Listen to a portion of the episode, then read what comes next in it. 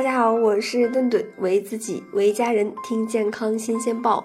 新冠抗原的自测盒出来了。那对于居家新冠病毒抗原监测，大家可能会有很多的疑问。你比如说，抗原监测靠谱吗？是否可以代替现场的核酸监测呢？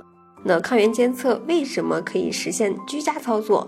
其实呀，这个抗原监测已经是一项很成熟的技术了。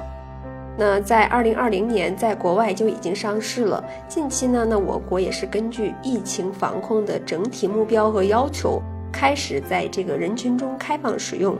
这项技术呢，和目前医院的监测方法是不一样的。那在医院主要是监测核酸，结果呢也更为敏感高效，也是诊断的标准。而居家自测试剂盒呢，监测的是抗原。抗原呢，其实就是病毒表面特征性的蛋白结构，那它的准确性相对来说要低一些，也只能用于这个鼻呀、咽呐、口的这个标本上面。但是呢，这种试剂盒的使用比较方便，在家里就可以完成了，更适合下面以下人群。那比如说想去医院监测核酸，但是又怕医院人多、检查时间久，同时呢，怕被意外感染的风险等等。那在近期发布的关于印发新冠病毒抗原监测应用方案的通知里，也是规定了这个适用的人群。第一类呢，就是到基层医疗卫生机构就诊，那伴有呼吸道呀、发热等一些症状，而且出现了五天以内的人员。第二类呢，就是隔离观察人员，你包括这个居家隔离观察、密接，还有这个次密接，还有呢就是。入境隔离观察、封控区呀、管控区内的人员。第三类呀，就是有抗原自我监测需求的社区居民。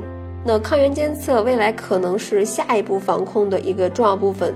我国面对输入病例的风险呢，如果是把病毒控制在非常低的传播水平，必须要有更为多元、快检的监测方法。那这几个试剂盒呢，就是一个有效的补充了。那现阶段其实抗原监测不可取代核酸监测。抗原监测呢，它一般是用于急性感染期，也就是说，这个疑似人群出现症状七天之内的样本监测。其实这个抗原监测假阴性的可能也不低。那用户呢在家监测，那因为取样的原因呀，并不一定能够取到病原体。那只有病毒在。复制量大的情况下呢，监测结果才有可能呈现阳性。所以啊，这个抗原监测可以作为居家初筛的一个重要项目，但是呢，最终的判断结果还是以医院的核酸监测为准。